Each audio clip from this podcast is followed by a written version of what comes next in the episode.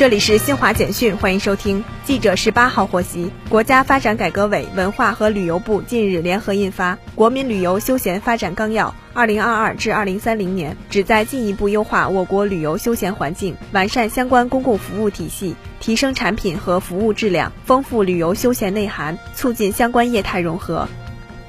记者从中国海警局获悉，由中国海警局长山舰和石城舰组成的舰艇编队，十八号上午起航，前往北太平洋公海执行为期四十五天的渔业执法巡航任务。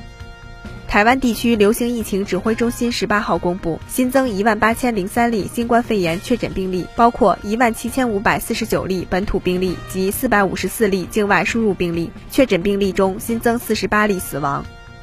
加纳卫生部十七号晚发表声明说，该国确认两例马尔堡病毒感染病例，这是加纳首次出现马尔堡病毒病疫情。据世界卫生组织官网介绍，马尔堡病毒病是由马尔堡病毒引发的一种严重病毒性出血热，平均病死率约为百分之五十。以上由新华社记者为您报道。